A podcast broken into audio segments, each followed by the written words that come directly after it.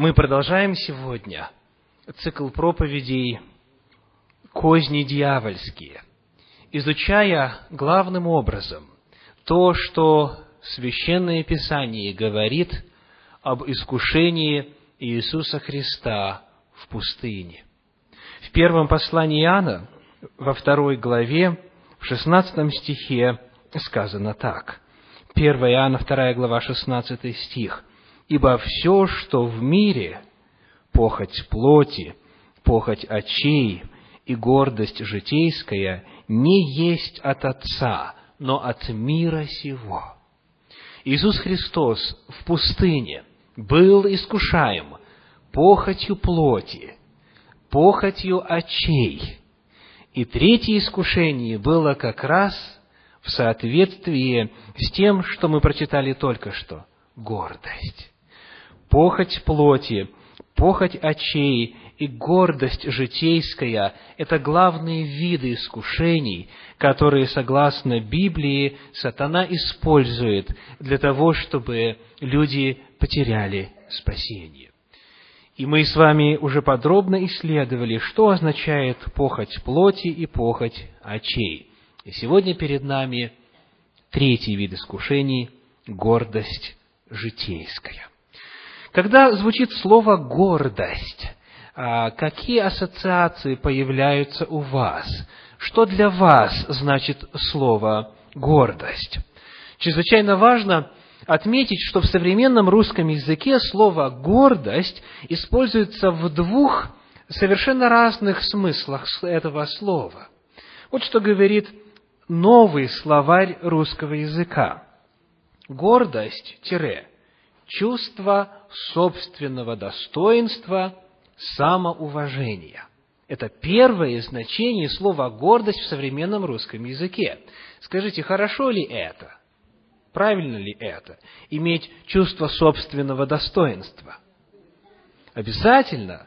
А, пару недель назад в Такоме Александр Боков, а, пресвитер нашего центра, преподавал конкретные пути преодоления заниженной самооценки и рассказывал о том, как восстановить в себе чувство собственного достоинства. Это нечто чрезвычайно важное, поскольку влияет на все сферы жизни человека, в том числе и на служение Господу. Гордость, понимаемая в смысле чувства собственного достоинства и самоуважения, это первое значение этого слова в современном русском языке. А вот второе. Преувеличенно высокое мнение о себе и пренебрежительное отношение к другим, высокомерие, надменность. Когда Священное Писание говорит о гордости, оно говорит именно вот об этом втором значении. Священное Писание, используя термин «гордость», вот в этом конкретном случае, в первом послании Иоанна, во второй главе, в шестнадцатом стихе, использует в древнегреческом, в оригинале слово «алазонея». «Алазонея» – одно слово. Посмотрим, как это переводится в послании Иакова в четвертой главе. Рядышком. Иакова, четвертая глава, шестнадцатый стих. Иакова 4,16. «Вы по своей надменности тщеславитесь. Всякое такое тщеславие есть зло». Иакова 4,16 тоже использует э, греческое слово «алазонея» и переводит его как «надменность». То есть, когда мы с вами изучаем вопрос гордости в Священном Писании – очень важно помнить, что э, в русском языке это понятие может вмещать в себя как и вполне здоровое чувство и верную, правильную самооценку, так и вот эту самую похоть, надменность, пренебрежительное отношение к другим, высокомерие и так далее. Причем очень интересно, что если сравнить, что слово «гордость» значило определенное время тому назад, когда Владимир Даль составлял свой толковый словарь, то мы увидим там вот какие определения. Гордость – это надменность, высокомерие, кичливость, надутость, чванство, тщеславие, спесь, заносчивость. И словарь синонимов дает еще интересное значение – претенциозность, хвастовство, самоуверенность, самонадеянность, бесцеремонность, безапелляционность, дерзость. Мы видим, что интересным образом значение слова поменялось. И вот когда а, синодальный перевод готовился к изданию, в то время слово «гордость», согласно словарю Даля, который был составлен в тот период, оно означало негативные проявления, которые обозначаются только что перечисленными терминами. И именно об этом пойдет речь в сегодняшней проповеди. Давайте посмотрим, каким образом Иисус Христос был искушаем гордостью в пустыне. Приглашаю вас открыть Евангелие от Луки, четвертую главу. Евангелие от Луки, 4 глава, стихи с 9 по 13. Луки, 4 глава, стихи с 9 по 13. «И повел его в Иерусалим, и поставил его на крыле храма, и сказал ему, «Если ты Сын Божий, бросься отсюда вниз, ибо написано, ангелом своим заповедает о тебе сохранить тебя, и на руках понесут тебя, да не приткнешься о камень ногою твоею. И, окончив все искушения, дьявол отошел от него до времени, но прежде ответ Иисуса Христа. Иисус сказал ему в ответ, сказано, не искушай Господа Бога твоего. Третье искушение Иисуса Христа как раз-таки вписывается вот в это определение – гордость. Сатана попытался именно вот к этому апеллировать, именно это вызвать в природе Иисуса Христа, предлагая ему это искушение. Давайте посмотрим, в чем именно здесь могла проявиться гордость и как Иисус Христос отреагировал на это искушение. Во-первых, коснемся обстоятельств искушения. Место меняется. До этого дело происходило в пустыне, по окончании сорокодневного поста. Потом мы видим, как там же, где-то в пустыне, дьявол возводит его на высокую гору и показывает все царства мира и славу их, а здесь место меняется. Они появляются в Иерусалиме. Или, как говорит евангелист Матфей, в святом городе. Они оказываются в Иерусалиме, не просто в Иерусалиме, а в самом священном месте Иерусалима. Сказано, он поставил его на крыле храма. Что это означает? Что такое крыло храма? Что это за место? Во-первых, надо знать, что слово «храм» в синодальном переводе передает фактически значение двух разных слов, которые используются в оригинале, в греческом. В подлиннике есть э, слово «наос», «наос», которое означает непосредственно здание храма, состоящее из святого и святого святых. И второе слово, которое встречается в оригинале, это древнегреческое «хиерос». «Хиерос» означает храмовый комплекс весь. То есть все, что находилось внутри храмовых стен. И этим словом обозначается в принципе святое или почитаемое святым место. Как вы думаете, какое слово используется здесь, в Евангелии от Луки, в 4 главе, когда говорится «повел его в Иерусалим и поставил его на крыле храма. Наос, который говорит о здании, состоящего из святого и святого святых, или о храмовом комплексе в целом, где были и другие постройки. Второе, конечно, потому что в самом здании храма никаких крыльев не было.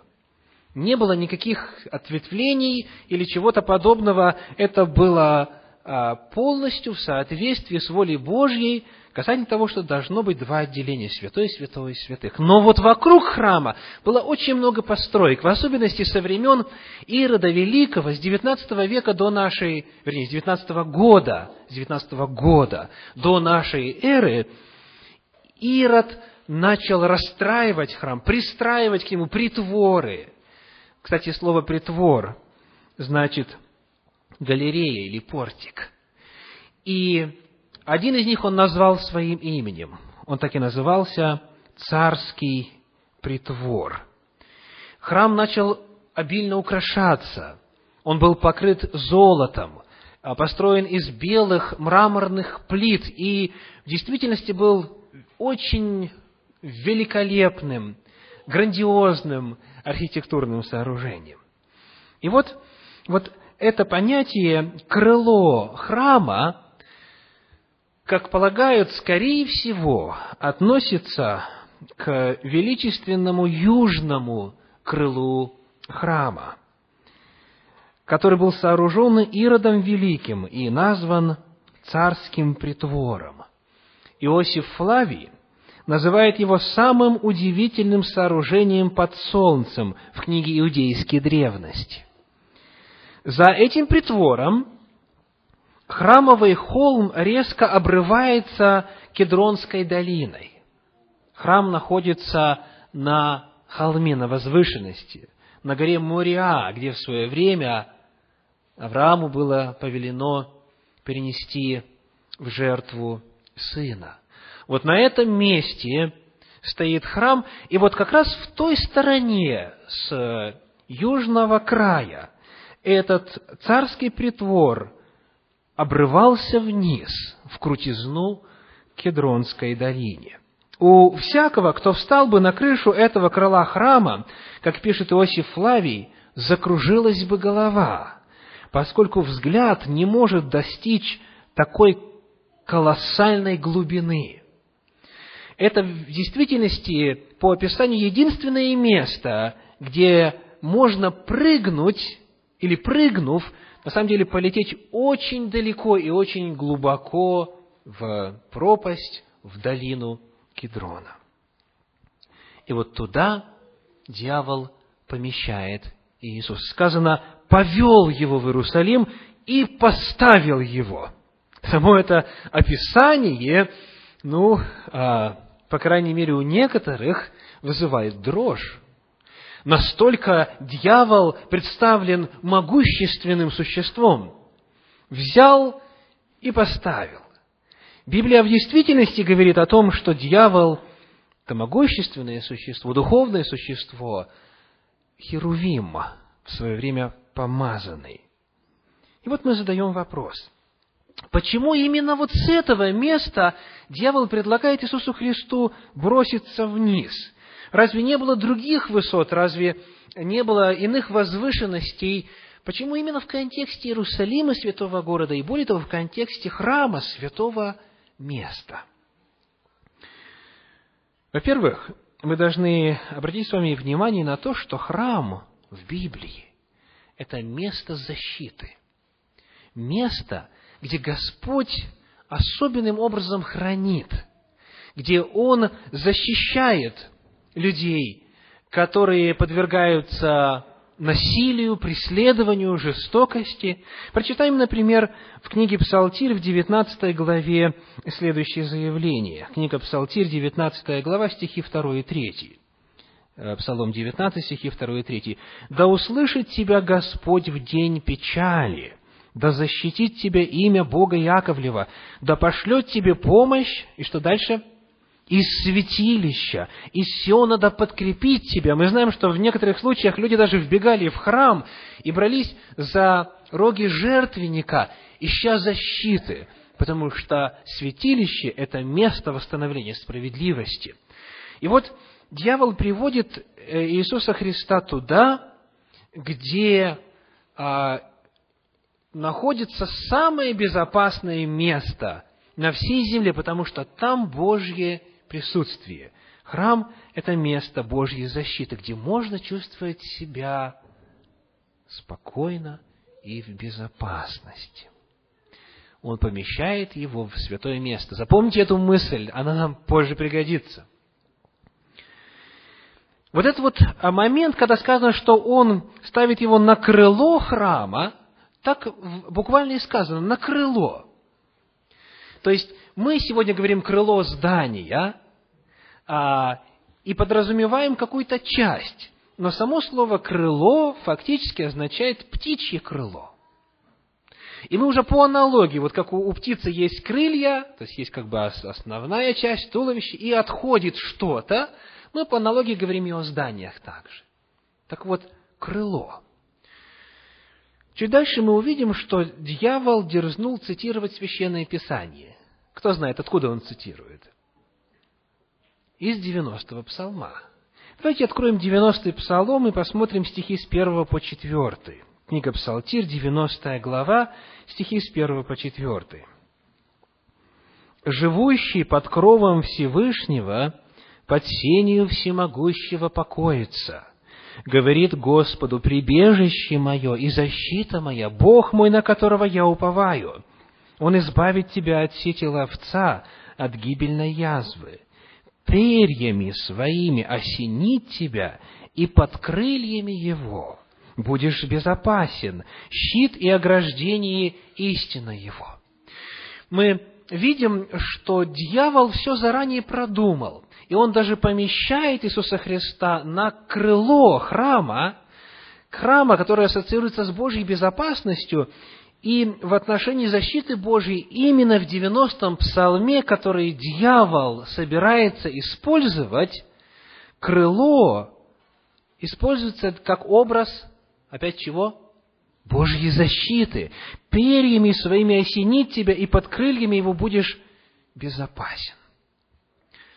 Мы видим, что помещая Иисуса Христа в святое место, в место Божьей защиты, и более того, ассоциируя это с удивительной картиной нахождения под крыльями Всевышнего, дьявол пытается достичь цели чтобы Иисус Христос чувствовал себя уютно, спокойно, защищенно, где а, и мысли не появлялось бы о том, что вот в таком святом месте что-то нечистое, что-то дьявольское, что-то антибожественное может быть допущено. И вот, продумав все, разместив все правильно, заранее все подгадав, дьявол обращается с призывом. Стихи с 9 по 11, 4, Луки, 4 главы Евангелия от Луки.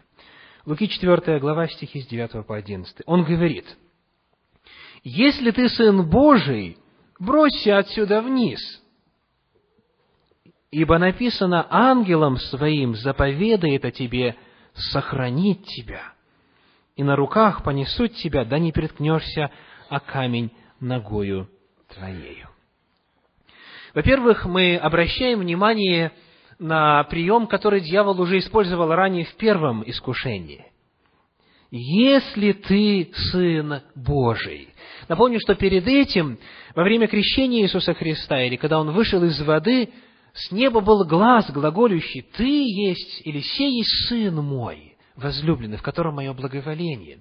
И вот с этими словами, которые звучали в сознании Иисуса Христа, Он уходит в пустыню. И дьявол, мы видим, уже во второй раз пытается подвергнуть эти слова Бога сомнению. Он пытается вызвать недоверие в Иисусе Христе ясным словам Божьим о том, что Он в действительности есть Сын Божий. И об этом мы уже говорили. О том, как еще с самого начала, со времен Евы, со времен наших прародителей в Эдемском саду, вот это сомнение, а подлинно ли, а на самом ли деле, попытка подвергнуть сомнению Слово Божье. И дальше дьявол выходит на новую ступень обмана. До того он апеллировал к естественным потребностям – Христос был голоден, он, сказано, взалкал, он проголодался, можно представить, 40 дней ничего не ел. Потом он к визуальной ориентации обращался. Всю славу всех царств мира показал, пытаясь вот пробудить в Иисусе Христе желание обладать на основании вот этого визуального восприятия. Но Христос все предыдущие атаки отражал как? Как? Написано, говорил он. Написано, написано, написано. И потому я на этом стою. Несмотря на то, что во мне есть очень острое чувство голода, несмотря на то, что я вижу сейчас, я стою на том, что написано. Это мой фундамент, это мое основание, я верю в это. И вот, поскольку в первых двух искушениях Иисус Христос отражал слова искусителя, говоря «написано», обращаясь к Ветхому Завету, к Слову Божию – сатана теперь тоже использует что? Слово Божие. И он не просто говорит, бросься вниз, докажи, что ты Сын Божий, заяви о себе. А он говорит, сделай это, потому что написано. Потому что написано, и он цитирует из 90-го псалма. Он пользуется Словом Божьим для того, чтобы ввести Иисуса Христа в искушение. И вот Давайте посмотрим, что именно он цитирует. Это книга Псалтирь, 90 глава, стихи 11 и 12. 90 глава, стихи 11 и 12. «Ибо ангелом своим заповедает о тебе, охранять тебя на всех путях твоих. На руках понесут тебя, да не приткнешься о камень ногою твоею». Давайте посмотрим, как он цитирует этот отрывок. Скажите, что он пропускает? Он кое-что выкидывает из 90-го псалма, из тех двух стихов, которые цитирует. Давайте сравним. «Ибо ангелом своим заповедает о тебе» – это все есть, да, и в словах Искусителя, и в книге Псалтирь. Чего нету? Кто нашел? на всех путях твоих. Книга Псалтирь говорит, ангелам своим заповедает о тебе охранять тебя где? На всех путях твоих. Ну, не беря сейчас во внимание какие-то глубокие смыслы этого дела, какое измерение описывается? Пути. Горизонтальное измерение, правда? То есть вот ты идешь по пути, на всех твоих путях тебя Господь сохранит, пошлет ангелов. Значит, этот стих говорит о Божьей защите человеку на его путях, на его дорогах. Берем пока буквальное значение этого дела. Это место священного писания не говорит о прыжках с высоты. Здесь даже и идеи, здесь даже намека нет о том, что ты можешь бросаться с, э, непонятно откуда и ожидать, что тебя ангелы подхватят всякий раз, что Господь будет нарушать собой уже установленный закон всемирного тяготения. Об этом и слова нету. Но если не читать внимательно, то вроде бы на самом деле так сказано, что на руках тебя понесут – и потому не приткнешься о камень ногою твою. То есть, якобы не долетишь до камней, тебя ангелы подхватят. Еще раз, Бог нигде не обещал, что Он это сделает. Бог нигде не давал человеку право пренебрегать здравым смыслом и законами, которые Он установил. Бог нигде не дает человеку право идти против его собственной воли и ожидать, что Господь его в этом процессе будет благословлять и сохранять. И вот он использует таким образом 90-й псалом в значении прямо противоположном истинному. Ведь Псалом 90 призывает довериться Богу и говорит, где бы ты ни был, доверяй Господу. Перед этим сказано о том, что в закон... А, перед этим сказано, сейчас давайте э, вспомним, а, о том, что этот человек Господу доверяет. И еще очень важный момент в начале. Сказано, говорит Господу, «Прибежище мое и защита моя, Бог мой, на которого я уповаю». Четвертый стих, «Щит и ограждение, истина его». Бог сразу в этом псалме показывает условия, на которых Господь сохранит человека ангелами на всех путях. Если человек живет в пространстве Божьей истины, Божьей правды, Божье Слово. И поэтому обетование это, оно фактически говорит о том, что человек может довериться Божьей истине, может довериться Божьим словам, может довериться Божьим законам. И идя по этим путям, он никогда не приткнется. Господь будет сверхъестественную помощь посылать для защиты. То есть, этот псалом, наоборот, побуждает э, человека довериться воле Божьей, жить по его истине. А дьявол здесь пытается подменить доверие Богу чем? проверкой Божья всемогущество и Божьей способности на самом деле его спасти в этом безрассудном действии. Сатана пытается подменить доверие Богу проверкой, подвергая сомнение Божью верность, и говорит, давай продемонстрируй, что ты это на самом деле можешь. Сутью искушений, как мы видим, является попытка вынудить Бога проявить свою сверхъестественную силу, чтобы Бог, вопреки своим законам, защитил человека сверхъестественным образом для того, чтобы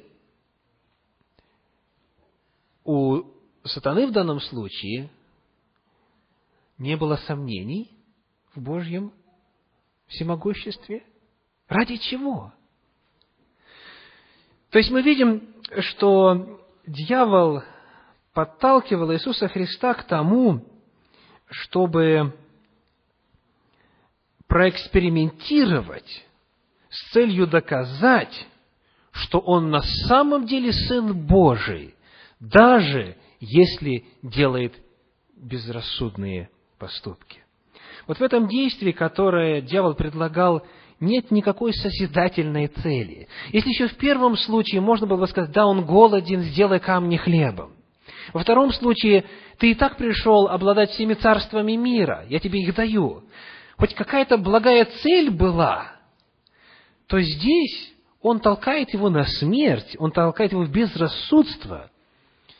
И при этом создает впечатление, что этим способом Христос сможет показать, что Он на самом деле Сын Божий. То есть, вместо того, чтобы довериться Слову Божию, когда Господь сказал, «Сей Сын мой возлюбленный», дьявол пытается подтолкнуть Иисуса Христа, чтобы Он это доказал. И вот здесь момент гордости, тщеславия, самовозвышение. И вот все эти термины, которые мы упоминали в начале проповеди, они здесь уместны. Потому что сутью заявляется в том, чтобы Христос заявил о себе. Чтобы Он сказал, а мне ни почем все законы, которые установлены Господом. У меня особый статус, у меня особые взаимоотношения с Господом. То, что нельзя всем, мне можно. Я лучше всех, я выше всех и так далее. Вот здесь проявляется как раз вот та гордость о которой говорит апостол Иоанн во второй главе своего первого послания. И вот ответ Иисуса Христа. Иисус Христос говорит, Евангелие от Луки, 4 глава, стих 12, Иисус сказал ему в ответ, сказано, не искушай Господа Бога твоего. В ответ на искаженное использование Слова Божье, в ответ на препарированное, урезанное Слово Божье с целью изменить его смысл изначальный, Господь обращается к Слову Божью, как оно есть. И Господь Иисус Христос говорит, написано или сказано, не искушай Господа Бога твоего». И он, конечно же, опять цитирует. Он цитирует книгу Второзакония, шестую главу, шестнадцатый стих. Давайте посмотрим, что там говорится. Второзаконие, шестая глава, шестнадцатый стих. Шесть, шестнадцать. «Не искушайте Господа Бога вашего, как вы искушали Его в массе». Не искушайте Господа Бога вашего, как вы искушали Его в массе. Что это такое? Что в этой массе произошло? О каком искушении идет речь? Эта история записана в книге «Исход» в 17 главе. Книга «Исход», 17 глава, первые семь стихов. 17 глава, первые семь стихов.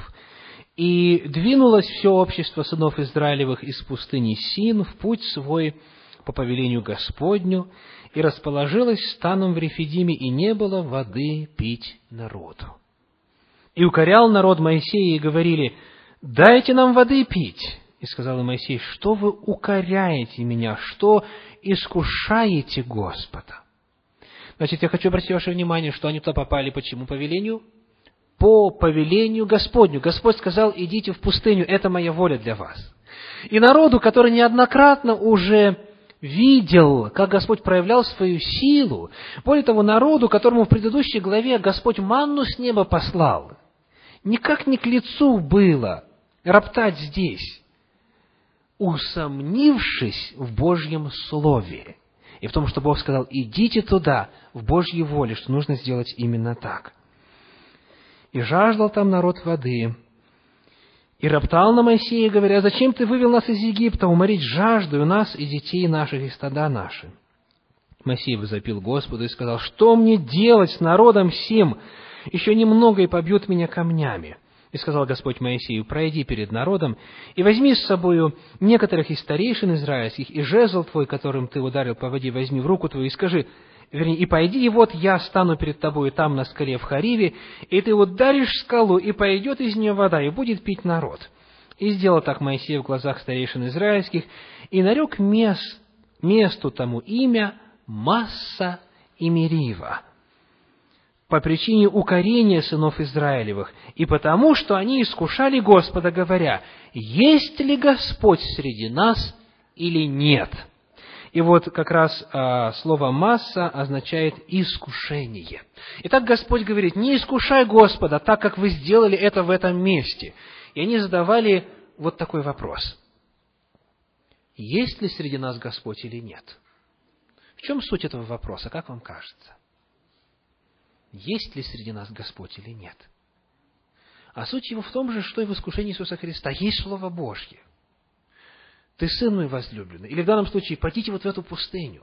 Я, который вам вчера дал хлеб с неба, я говорю вам, идите туда. И вот вместо того, чтобы довериться Божьим словам, люди начинают роптать и фактически э, вымогать у Господа чудо. Чудо, на основании которого только они скажут, ну хорошо, будем тебе служить. То есть это попытка поставить в зависимость факт моего служения Господу и веру в Него от чего? От чудес, от знамений, от доказательств и проявлений Божьей силы. Иисус Христос говорит, не искушай Господа, так написано. Они вынуждали Бога доказать свою божественную силу. И грех состоял в том, что они обращались к Богу в неправильном духе – в духе требований и раздражительном гневе, вместо смиренной, терпеливой веры. Они отказывались верить, пока их требования не были удовлетворены. И к этому самому дьявол пытался подтолкнуть Иисуса Христа. Итак, мы выяснили обстоятельства, контекст, в котором происходили искушения, попытались Э, посмотреть в суть того, что там происходило и в чем была проблема. И посмотрели коротко на ответ Иисуса Христа. Гордость житейская, требование к себе особых привилегий, считать себя лучше, чем другие, требовать, чтобы Господь обращал особое внимание на меня. Нежелание жить по воле Божьей, нежелание доверяться воле Божьей, а, а требование от Господа знамений. Как вот это все проявляется в практике нашей жизни? Как искушение Иисуса Христа может помочь нам? Очень много можно говорить на эту тему. Я хочу коротко отметить три главных сферы. Первая сфера – это гордость в духовной сфере. Гордость в духовной сфере. Докажи, что ты можешь. Покажи свое превосходство. В первом послании Коринфянам, в четвертой главе, стихи 6 и 7 говорят на эту тему. 1 Коринфянам, 4 глава, стихи 6 и 7. «Это, братья, приложил я к себе и Аполосу ради вас, чтобы вы научились от нас не мудрствовать сверх того, что написано, и не превозносились один перед другим». Итак, вот в этом контексте, в духовном контексте, в религиозном контексте, человек начинает провозглашать какие-то идеи, какие-то откровения, какие-то мысли, которые есть по Библии мудрствование сверх того, что написано, и благодаря этому он себя возвышает над всеми остальными. И дальше а, седьмой стих говорит, «Ибо кто отличает тебя? Что ты имеешь, чего бы не получил? А если получил, что хвалишься, как будто не получил?» В синодальном переводе немножечко неясно, о чем идет речь. Мысль здесь такова. Есть ли у тебя что-нибудь такое, что твое? Есть ли что-нибудь такое, что, что, что не было бы тебе дано при рождении, родителями, а, обществом там, и так далее, и так далее, кем-то? Все, что мы имеем, мы получили. Даже наша способность зарабатывать средства, мы ее получили от Господа. И апостол Павел говорит, у тебя нет ничего такого, что было бы фактически твоим. А если получил, что хвалишься, как будто не получил? Что хвалишься, как будто это не было тебе дано, как будто это твое? Итак, в духовном контексте апостол Павел говорит, у нас есть мерило – у нас есть лимит, у нас есть четкая, изложенная воля Божья в Священном Писании. нам нельзя мудрствовать сверх того, что написано. В эту категорию входят всевозможные откровения, всевозможные идеи, которым места нет в Священном Писании, которые, более того, противоречат Священному Писанию. Но люди, которые появляются с этими идеями и предлагают их, почитаются особенными. Особенными. Господь им якобы говорит то, что Он не удостоил Павла услышать, или Иоанна услышать, или иных пророков, которые писали Священное Писание. На эту тему Колоссянам 2 глава стихи 18 и 19. Колоссянам 2 глава стихи 18 и 19.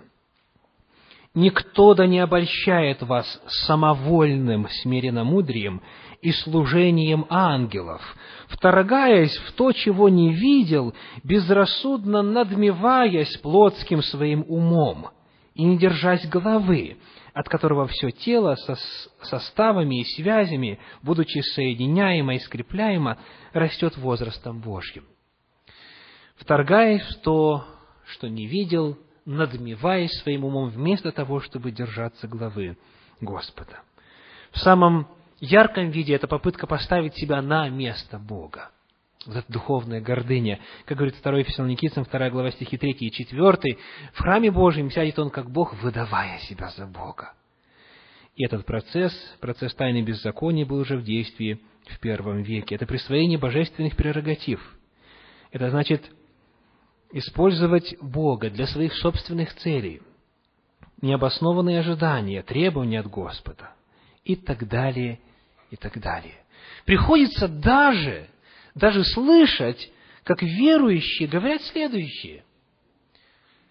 Нам, святым, избранным детям Божьим, нарушать законы Божьи можно, а тем, кто не является частью нашей группы, нельзя.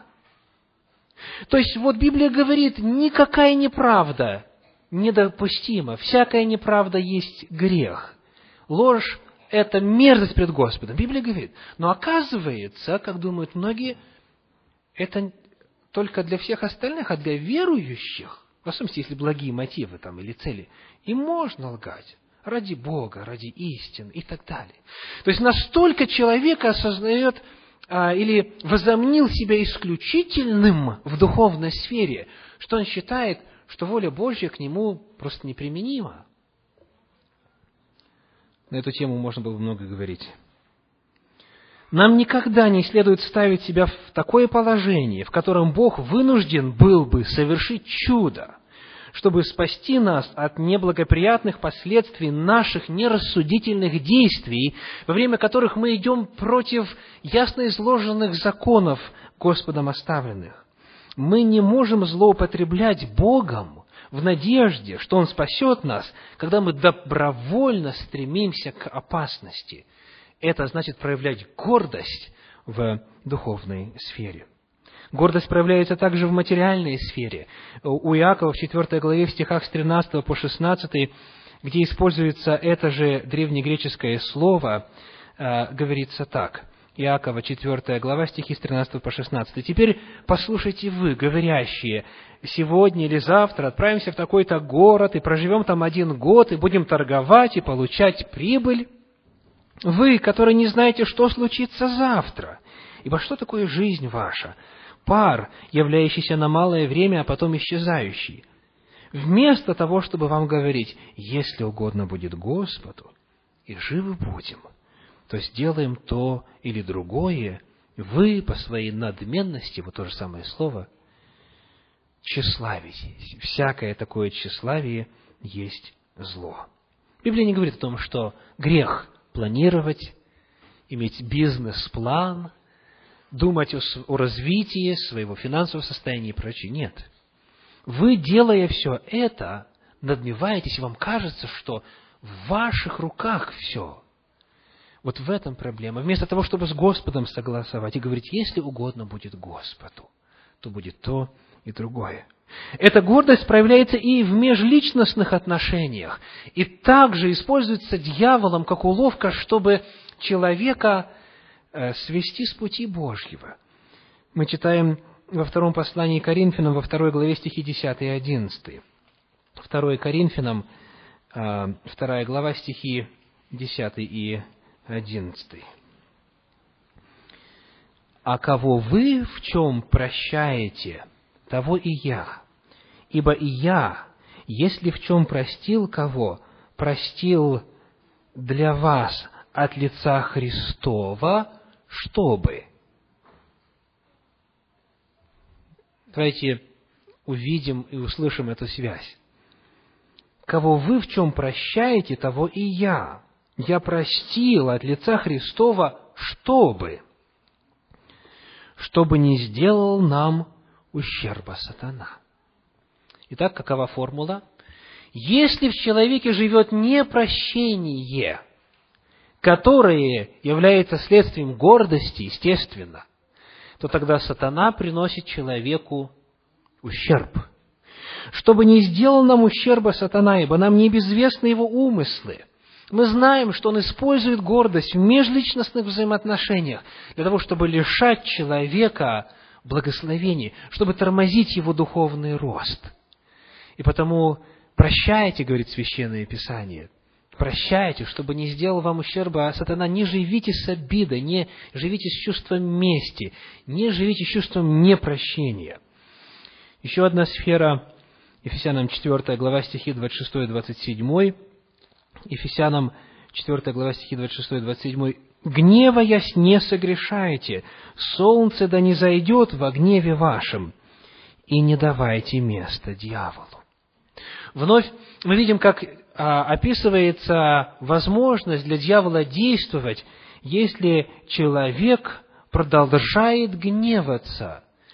И сказано, солнце да не зайдет во гневе вашем. Вместо того, чтобы Э, поговорить, вместо того, чтобы уладить, вместо того, чтобы выяснить, вместо того, чтобы простить, примириться и так далее, человек сохраняет себе этот гнев, это потом перерастает в месть и так далее, и мы даем место дьяволу, если это происходит. Причина очень часто вновь гордость. И речь не идет о так называемом праведном гневе, а об этом нужно говорить отдельно, но речь идет именно о том, что человек лелеет в себе, и оно перерастает в чувство мести и так далее.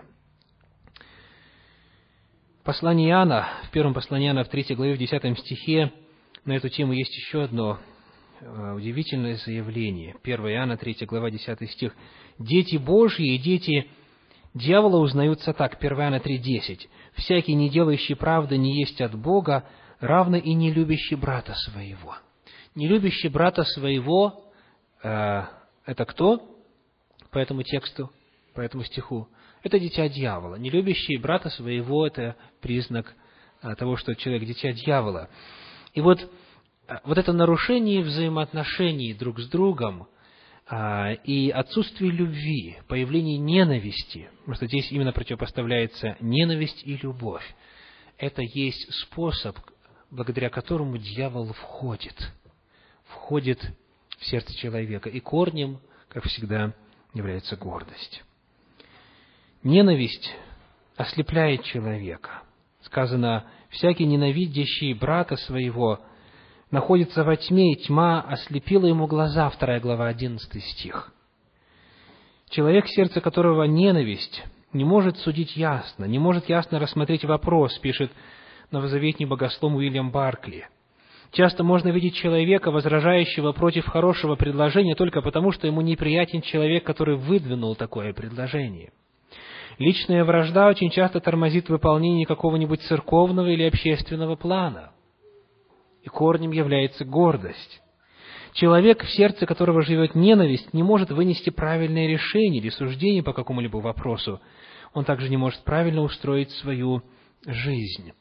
В духовной сфере, в материальной сфере, в межличностных взаимоотношениях огромное разнообразие проявления вот этого действия дьявола – гордость житейская.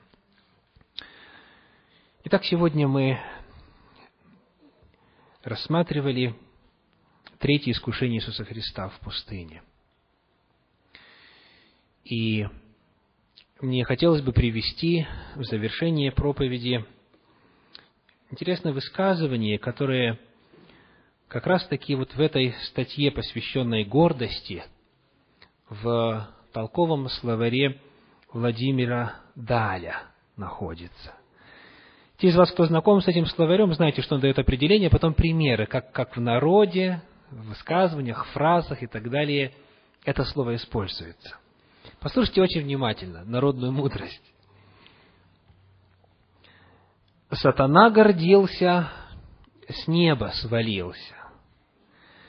Фараон гордился, в море утопился. А мы гордимся, куда годимся. Аминь. Поскольку у нас очень холодно в зале, сегодня